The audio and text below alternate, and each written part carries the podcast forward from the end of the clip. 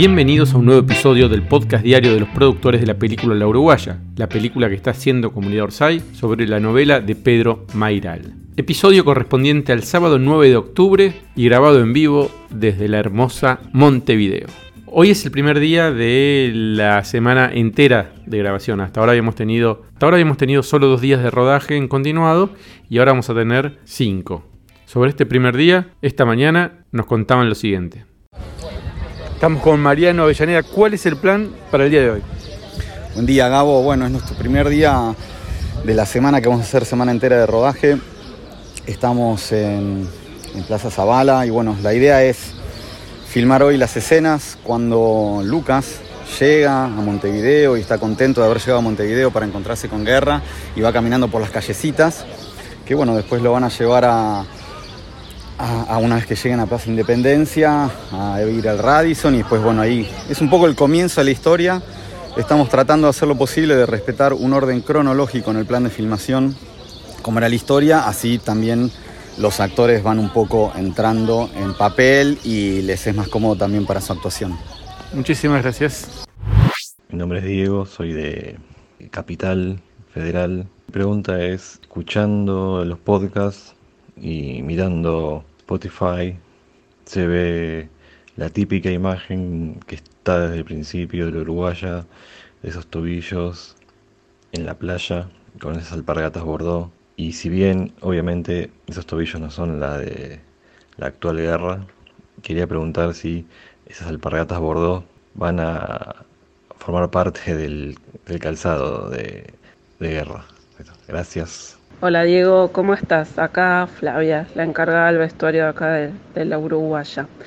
Te cuento, nunca fue algo pedido específicamente, pero sí buscamos un calzado muy similar que, que da a la idea de esta foto, que son las Converse rojas, bastante gastadas, que son las que usó, de hecho, en la situación balizas. También la decisión de estas zapatillas tiene que ver con, con una vuelta de rosca que nosotros le estamos eh, dando a este personaje.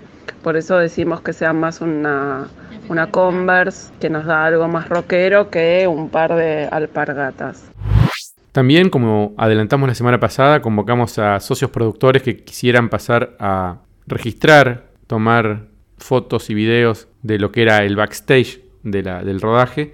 Hoy se sumó un primer socio productor que nos contaba lo siguiente estamos haciendo un parate en el mediodía del rodaje y estamos con Nacho Ceballos que está haciendo la cobertura audiovisual del backstage del rodaje. Exactamente, el backstage. Eh, me dijeron que hay una historia de cómo llegaste a este momento. Juaco, ¿querés contarla vos? Con Nacho nos conocimos hace un tiempito, en realidad a través de un mail que mandó la novia de Nacho, presentándonos a Nacho y contándonos de, de, lo que hacía, de, presentándonos a Nacho con más personalmente como calidad humana. Em, y nosotros estábamos justo en el momento en el que estábamos viendo cómo, cómo armar el registro y, de dónde sacar recursos y cómo hacer. Y bueno, nada, justo llegó el mail, lo llamé a Nacho, empezamos a hablar. Nacho me dijo que estaba como recopado y que se, se, reprendía para hacer el registro.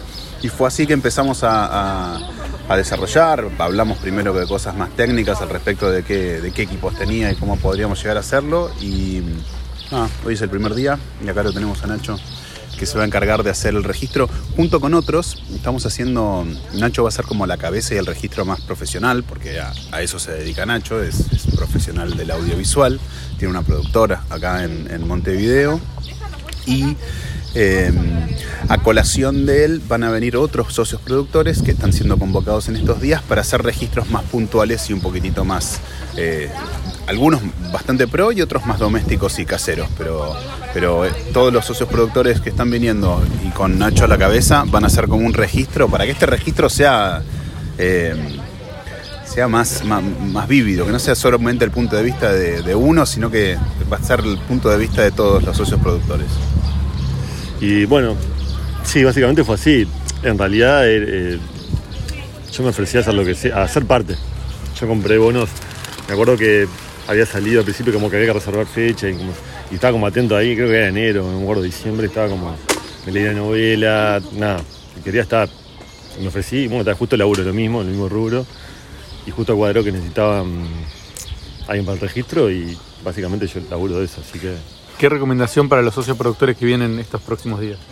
Eh, bueno, más allá de, lo, de- de- del soporte profesional o no, sea como sea lo que, se registre, creo que lo que está bueno es detenerse en alguna situación que, que llame la atención por algún motivo, sea porque está trabajando en algo interesante, sea porque está haciendo algo que está bueno, o sea porque está hablando con alguien y, te parece que está buena la charla, y quedarse ahí, aguantarle el plano, ver qué pasa y no cambiar todo el tiempo el plano. Me parece que ese es como, para tener todo más o menos un, registro parecido, ¿no? Ver situaciones, marcarlas, quedarse unos segundos, ver qué pasa y después cambiar la situación. Sí, y, que- me encanta lo que dice, porque puede ser hasta no, no solamente lo que está delante de cámara, sino quizás lo que pasa en los camiones, lo que pasa en el catering, lo que pasa en maquillaje, digo, lo que, pasa atrás de todo, lo que la gente no ve, ¿no? Todo el, el ejército que somos acá desembarcando en cada uno de los lugares. Sí, justamente creo que es lo opuesto a la cámara, ¿no? Lo que Claro, está atrás de la mirar cámara. para el otro lo, lo que está delante de cámara lo vas a ver en la película mucho mejor que lo que lo vamos a nosotros. Entonces es todo lo que pasa atrás que la gente lo, que al final no lo ve o no lo conoce. Y está buenísimo porque nada, es una energía que, que se siente cuando estás grabando una película y está bueno mo- mostrarla, que la, vea- que le vean los productores. Excelente, bueno, muchas gracias y gracias por acompañarnos.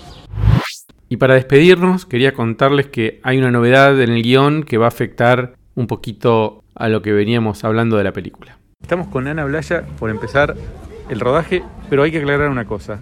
La escena de la playa no es más balizas, es la playa. Que puede ser balizas o Es lo que cada uno quiera que sea, es la playa, es Uruguay, eso sí, pero no vamos a ser tan irrespetuosos de decir qué playa es cuando estamos haciendo cine y la magia del cine permite que cada uno en su cabeza pueda imaginar lo que quiera. Obviamente eh, hay una ciudad de fondo en un momento muy chiquitito, quien se da cuenta se da cuenta, quien no, no, pero es una bella feria en una playa y una hermosa fiesta nocturna en, un, en la costa. Excelente. De ahora en más nos vamos a referir a esa escena como la escena de la playa y no más balizas. Nos despedimos en este pequeño acto de balizas como nombre. Sí, sí, porque de hecho ellos, él dice, en un momento Cucú dice, Desde que te dejé en la playa. desde que, te, desde que te me escapaste en balizas era y ahora es desde que te me escapaste en la playa. En un ratito vamos al puerto para filmar la llegada del buque en el que llega Lucas a Montevideo y con eso terminamos el día de rodaje. Seguimos desde Montevideo, socios productores, será hasta mañana.